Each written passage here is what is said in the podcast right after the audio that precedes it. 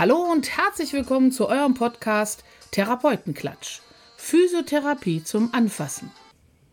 Hallo und herzlich willkommen, ihr Lieben, und schwupps hört ihr schon unseren zweiten Podcast. Heute geht es, wie bereits versprochen, um das Thema Wie werde ich Physio?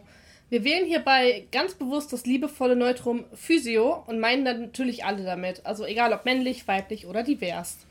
Heute sind mit mir dabei die liebe Silke. Hallo. Die kennt ihr ja schon aus dem ersten Podcast und noch dazu die Neuvorstellung die liebe Steffi. Hallo. Heute geht es in unserem Podcast über den Weg, den ihr bestreiten könnt, um Physio zu werden. Und wir berichten natürlich auch über unseren ganz persönlichen Weg in diesen tollen Beruf. So viel können wir euch aber schon mal versprechen. Wir drei, wir finden unseren Beruf echt super. Und das auch trotz allen Hürden und Hindernissen, die uns so in den Weg gestellt werden. Wir werden ihn nicht verlassen. Auf jeden Fall. Und da der beste Smalltalk ohne ein bisschen Hintergrundwissen nichts nützt, kommt jetzt vorweg ein bisschen trockene Statistik, die ich jetzt mal übernehme. Ähm, aktuell gibt es in Deutschland 256 Physiotherapieschulen. 2013 gab es den Höchststand, das waren ungefähr 15 Schulen mehr, 269. Die Anzahl der Schüler ist konstant bis leicht steigend. Es gibt also ein bisschen Hoffnung, aber der Bedarf an Therapeuten wird damit nicht gedeckt. Nee. Aktuell ist es so, dass 3% der Physiotherapeuten den akademischen Weg des Studiums ähm, wählen. Ja, das Studium ist ja so eine heiß diskutierte Frage, wirft die Frage immer auf, ob unser Beruf generell akademisiert werden soll. Dazu können wir aber gerne nochmal einen Podcast machen und uns dazu äußern. Wir werden sehen. Dann noch die Zahlen zu den ganzen arbeitenden Physios in Deutschland. 2022 waren das rund 160.000 sozialversicherungspflichtige Physios. Davon arbeiten aber nur 50 Prozent nur Teilzeit.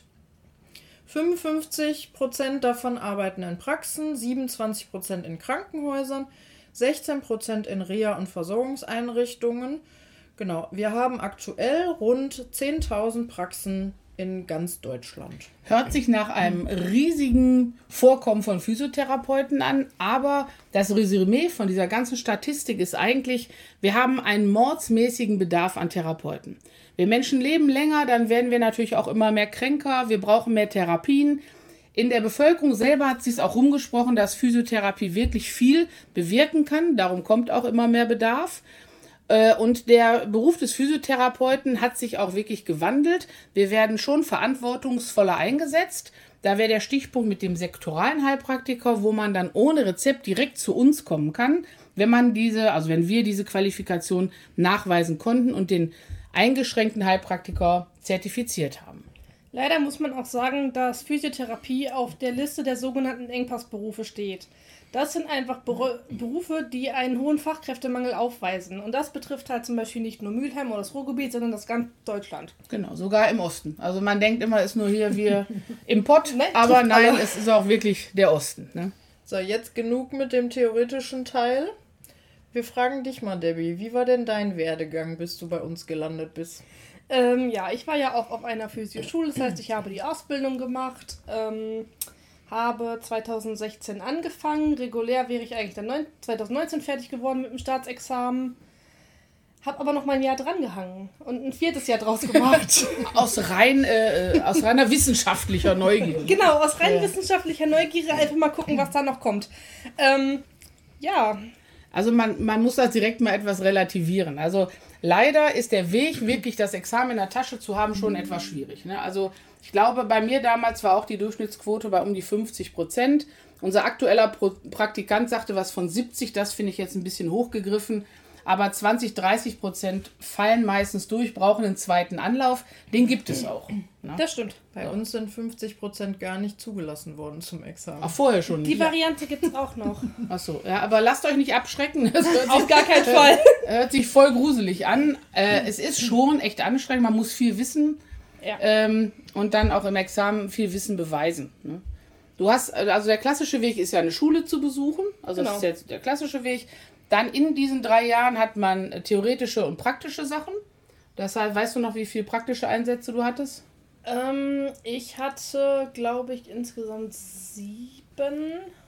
Nach unterschiedlichen Fachbereichen, ne? Genau. Ja, hm, genau. Also das war bei mir damals ein bisschen anders, aber das erzählen wir gleich nochmal. Jetzt machen wir erstmal die, Debbie ist ja sozusagen die Jüngste, die in den Beruf gekommen ist.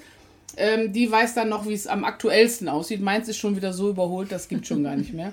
Ja, Also drei Jahre Schule mit praktischen Einsätzen in unterschiedlichen Fachgebieten. genau.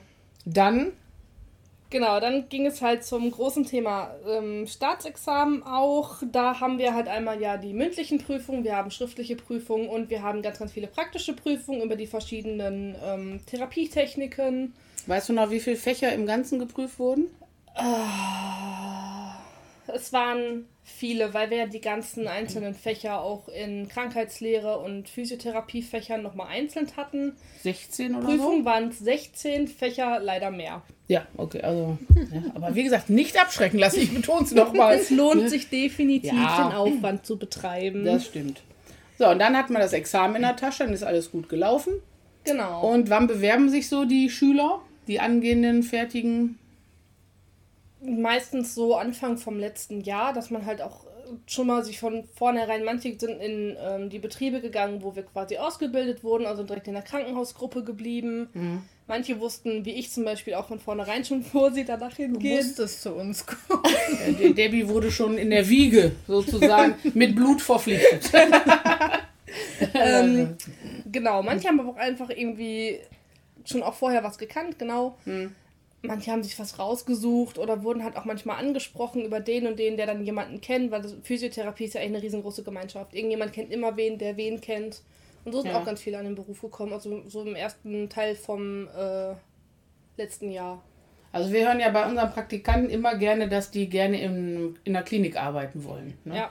Also das macht den größten Unterschied. Die Steffi und ich, wir haben am Wochenende eine tolle Atlas-Therapie, also für den ersten Halswirbelsäule-Fortbildung besucht. Da haben wir uns auch darüber unterhalten, dass eigentlich das Anonyme gerade Berufsanfängern in der Klinik eher leichter erscheint am Anfang des Berufes. Aber hinterher, man sagt, also man kriegt doch ein bisschen mehr zurück bei Patienten, die man länger betreut. Und das ist halt in der Praxis. Hat Vor- und Nachteile, Ja. ne? Aber ähm, ja, Klinik ist ein bisschen anonymer. Wenn es nicht eine Reha-Klinik ist, Akutkrankenhaus, dann bleiben die vielleicht zwei, drei Wochen. Wenn überhaupt. Und äh, ja, Deswegen deshalb. habe ich auch die Praxis gewählt. Ja, muss auch- man aber auch mögen. Ne? Das ist Ja, so, so das eng. auf jeden also Fall. das kommt natürlich auch mal auf ein super Team an und wie die Praxisführung an sich ist. Aber das ja, muss man, lernt man ja in der Ausbildung kennen. Finde ich Praxis besser. Die meisten machen im, in der Praxis äh, Praktika. War in meiner Ausbildung damals nicht so. Also bei uns gab es nur Praktika in Kliniken. Wir hatten auch sehr wenig uns- Praxen dabei. Ja. Bei uns war auch nur eine Woche Praxis. Ja. Aber es sind 90 Prozent in eine Praxis gegangen nachher zum Echt? Arbeiten, Ja, weil das wir, ja also viel. uns gesagt wurde, wir haben keine Chance in Kliniken, weil alles voll ist. Wann war dein Examen? 2012. Oh ja, okay. So, ich meine, wenn ich gleich sage, wann meins war, das ist ja dann schon, ob da schon Farbfernseher gab, würden dann meine Kinder fragen, aber Wann war Okay. denn dein Examen? äh, 89. Äh, 1989, ne? also äh, nicht 1800, nein, 1989. Ein bisschen her. Aber Ja. hat sich ja viel getan in der Zwischenzeit, auch mit Ja, allem. klar. Aber damit wir jetzt nicht durcheinander kommen, machen wir jetzt die Steffi, weil sonst ist der Sprung von deiner Ausbildung zu meiner zu groß. Das verkraften die Zuhörer An die paar Jahre. Ja, natürlich. Ja. Wie war deine Ausbildung? Ja, ich habe auch einen ähnlichen Weg eingeschlagen wie die Debbie. Nach dem Abitur habe ich eine dreijährige schulische Ausbildung gemacht. Bei mir habe ich ja gerade schon gesagt, war überwiegend der klinische, praktische Anteil und dann abgeschlossen nach drei Jahren mit dem Staatsexamen. Und dann habe ich mich direkt nach danach beworben. Oder habe direkt angefangen. In der Praxis. Genau. Ja, okay. Ich habe noch die Lymphdrainage-Fortbildung äh, vorher gemacht, die dauert vier Wochen. Und dann habe ich direkt in der Praxis angefangen zu arbeiten, Vollzeit. Aber bei dir haben sie, glaube ich, äh, mit der Lymphdrainage auch gesagt, man muss äh, Lymphdrainage haben, sonst kriegt man keine Stelle, oder wie war das? Genau, also bei mir war die Situation damals so, dass ich unglaublich viele Bewerbungen geschrieben habe vorm Examen und ich glaube zu drei Fortbild äh, ähm, was wollte ich jetzt sagen, Bewerbungsgesprächen. Vorstellungsgesprächen eingeladen wurde und am Ende halt tatsächlich nur ein Jobangebot hatte und ich das dann genommen habe und da dann erstmal ein Jahr gearbeitet habe, ein bisschen Erfahrung gesammelt, was möchte man als Angestellter, was möchte, wie passe ich in dieses Team, in die Praxis und dann habe ich mir was anderes gesucht. Ja, also das ist immer Wahnsinn, wenn ich überlege, wie das äh, damals war, als ich die Praxis angefangen habe. Mit 80 Äh, ich habe 80 Bewerber auf eine Stellenanzeige. Das ist mal die Geschichte, die erzähle ich eigentlich immer. Die werdet ihr im Podcast bestimmt nochmal hören. Die wird noch mal kommen. Aber ähm, das ist unglaublich halt, weil, weil das heute so anders ist. Eine Stellenausschreibung, ich hatte 80 Bewerbungen. Ja, heute, sage ich immer gerne, habe ich 80 Stellenausschreibungen. Wenn ich Glück habe, kriege ich eine Bewerbung. Ja, und wenn man sich nicht, äh, also die Praxis nicht unter Wert verkaufen will, kann man auch leider nicht jeden nehmen. Muss ja auch ins Team passen und die Patienten sind eine Qualität gewöhnt. Da kann man auch nicht drunter sein. Ne? Also wieder bei den Zeiten im Wandel, wie sich alles ändert. Ja, und wer will noch an der Bank stehen später? Ja, wenn alle nur noch hippe, schlanke, schöne Sportler betreuen wollen, äh, ja, ist glaube ich nicht die Zukunft. Das wird unser Beruf nicht hergeben, dass wir alle nur noch äh, Sportlern die Übungen erklären. Ne? Mm, Nein. Das, wir sind ein Handwerk, also so verstehen wir das ja in der Praxis auch. Ja. So. Äh, hattest du eigentlich Schulgeld, Debbie?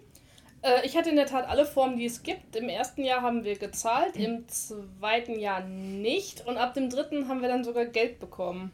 Cool. Also Also, alles, was es. genau. Ich höre leichte Night-Vibes. Ja. Äh, und in welcher Schule warst du? Äh, ich war an der Akademie für Physiotherapie in Herne gewesen. Also. War eine, damals eine ganz neue Schule. Wir waren der zweite Kurs erst, den sie aufgenommen hatten. Und Herne ist eine der einzigen oder die einzige Schule, die äh, Schüler unter 18 nimmt. Ja, das stimmt. Ne? Ich hab's Kein, ja und nicht unter, also unter 18 und kein Abitur ist nötig. Ich habe es mit 16 angefangen, glaube ich. die Ja, du Ausbildung. bist, warst ganz früh dabei. Ja. Und die meisten Schulen Meine müssen. Schule auch. Was denn? Mach deine? Auch unter 16 und äh, Welche Schule ach, warst unter du? 18. St. Elisabeth Stiftung in Bochum. Ja, also. Muss an den Dann gibt es also nicht nur die eine in Herne, gibt mehrere Ja. Schulen. Die klassischen Schulen wollen aber heute Abitur und 18. Das stimmt, das war ein sehr spannender Weg damals, da überhaupt reinzukommen. Ja, ist, ja. Ich verstehe, dass man mit möglichst hohem Einkommen in den Beruf oder also reinkommen in den Beruf auch meint, dass man dann mehr äh, Lobby bekommt, mehr Anerkennung. Aber ich glaube auch nicht, dass die Akademisierung dazu führt, dass wir auf einmal ein total angesehener, gut bezahlter Beruf werden. Ne? Aber Eher nicht. ich erlebe das, glaube ich, nicht mehr. Mal gucken, was euer Lebensweg in dem Schauen Beruf dann so, so bringt. Also Schulgeld, ja oder nein. Ihr könnt das alle super nachgucken im Internet. Da sagt die Debbie nachher noch was zu. Dann sage ich nochmal, wie bei mir damals. Ah, damals war mehr Lametta, wie bei mir die Ausbildung war. Ähm, ich habe tatsächlich kein Abitur gemacht. Wir haben da kurzfristig in Braunschweig gelebt für vier Jahre. Da habe ich mittlere Reife gemacht kam dann mit 16 Jahren wieder zurück nach Mülheim. Also ich bin auch in Mülheim geboren. Und da ich erst mit 18 äh, die Ausbildung anfangen konnte, habe ich dann erstmal zwei Jahre Arzthelferin gelernt beim Orthopäden in Mülheim. Hat einen super Einblick gegeben in die Medizin. Dann hat man auch Blut abnehmen und Spritzen gelernt. Das fand ich ganz cool. Das vermisse ich ein bisschen an meinem Beruf jetzt. Ähm, und dann bin ich in die Duisburger Schule gegangen, die gibt es heute noch. Die wird von dem ganz, ganz netten Andreas Puß, da gehen ganz liebe Grüße raus. Äh, damals war er noch äh, stellvertretender Schulleiter, heute ist er Schulleiter. Da habe ich dann meine Ausbildung gemacht und damals war es so zwei Jahre Schule mit praktischen Einsätzen. Die hatten wir aber regelmäßig in der Woche. Dann gab es das Staatsexamen und dann gab es das Anerkennungsjahr. Und im Anerkennungsjahr musste man noch, ich glaube, das waren 100 Theoriestunden nachweisen. Da hatte man so ein Examensheftchen bekommen und da wurden die alle eingetragen.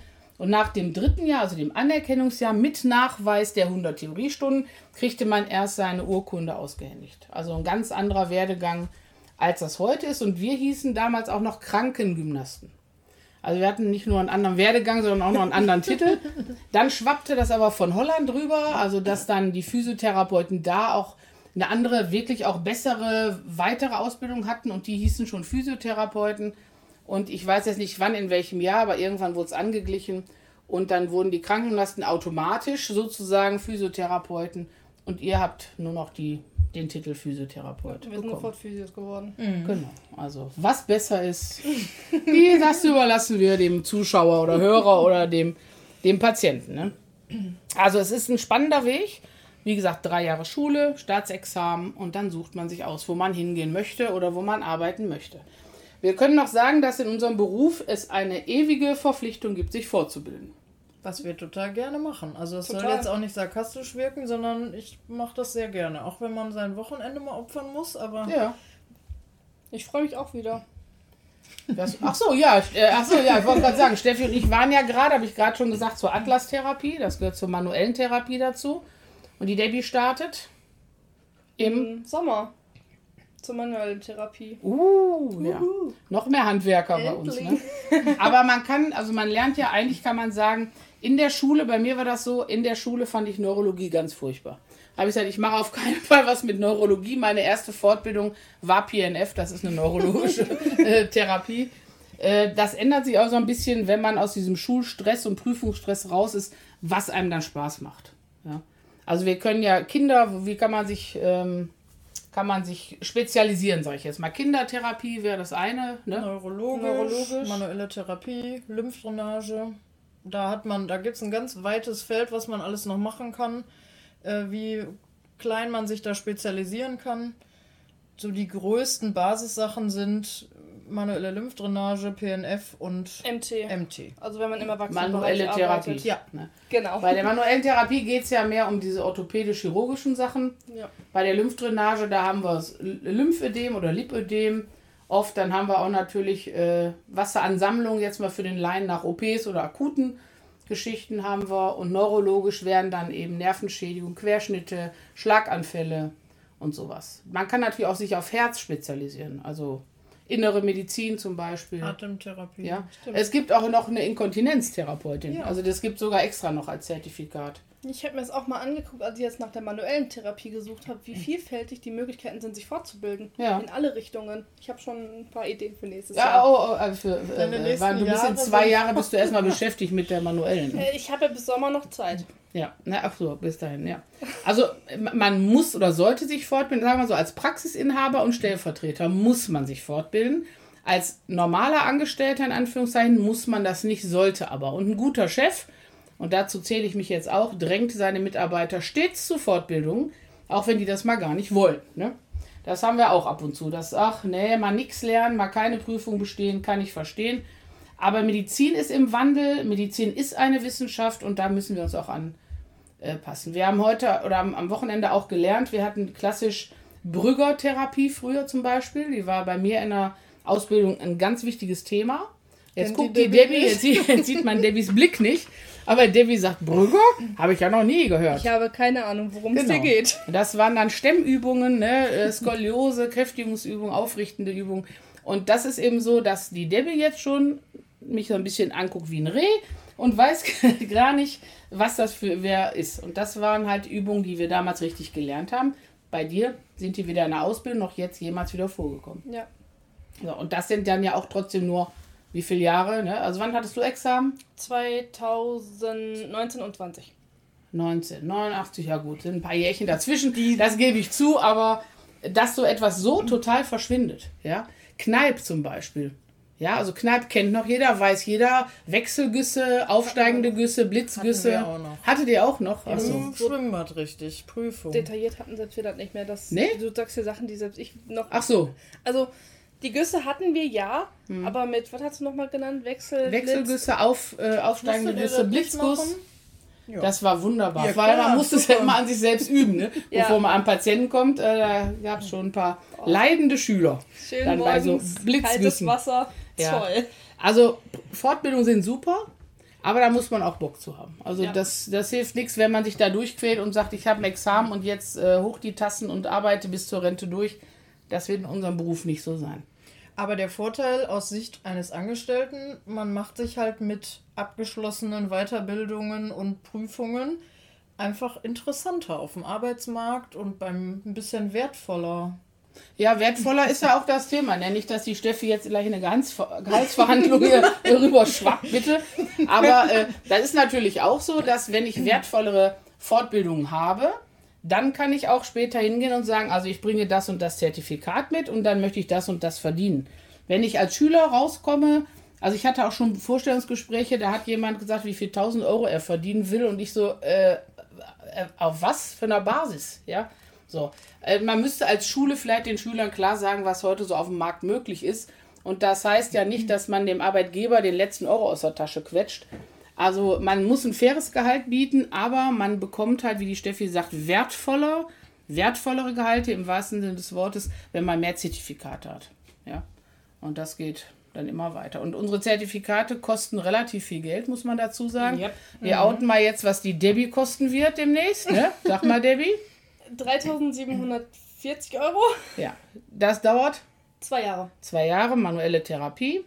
Und man muss überlegen, die Debbie ist schon fertige Physiotherapeutin. Die hat äh, schon einige Fortbildungen besucht, macht jetzt nochmal so eine große manuelle und zahlt, sagen wir mal, 4000 Euro für ein Zertifikat, das hinterher, und jetzt kommt wieder der weinende äh, Arbeitgeber, 1,46 Euro oder 1,64 Euro so mehr in der Therapie bringt. Also bis wir die 4000 Euro reine Schulkosten wieder reinbekommen, äh, bist du auch schon in Rente. Habe ich, Ja. glaube ich, bis heute nicht geschafft. Nee, das schafft.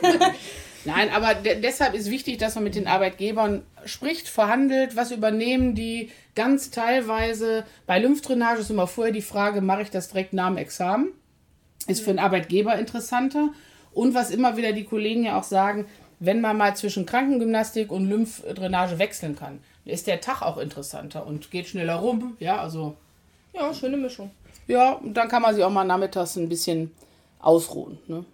So, ich glaube, haben wir alles erzählt, was man so rund um Physio braucht. Ja. Dann müssten wir da einmal weitermachen. Ne? Genau, wenn ihr da noch weiter äh, Infos braucht, dann guckt am besten unter physiodeutschland.de nach. Da, das ist einer der größten Physio-Verbände Deutschlands. Und dort findet man eine Auflistung aller Schulen, ähm, aller, nicht Praxen, aber viel über Fortbildung, viele Nebeninformationen. Genau, alles, was wichtig ist, was ihr braucht. Genau. So, jetzt kann ich euch auch nochmal sagen, ich habe die Ausbildung als letzte gemacht. Macht die Ausbildung, es lohnt sich wirklich. Also der Beruf, der ist super, er ist vielseitig, er ist fordernd, es wird nie langweilig und ihr werdet einfach auch nie arbeitslos. Das ist sicher. Das ist ein Beruf, den kann man durch keine Technik der Welt ausgleichen und wird man immer brauchen. Und wenn ihr eine richtig tolle Stelle braucht, denkt an uns. Bewerbt euch.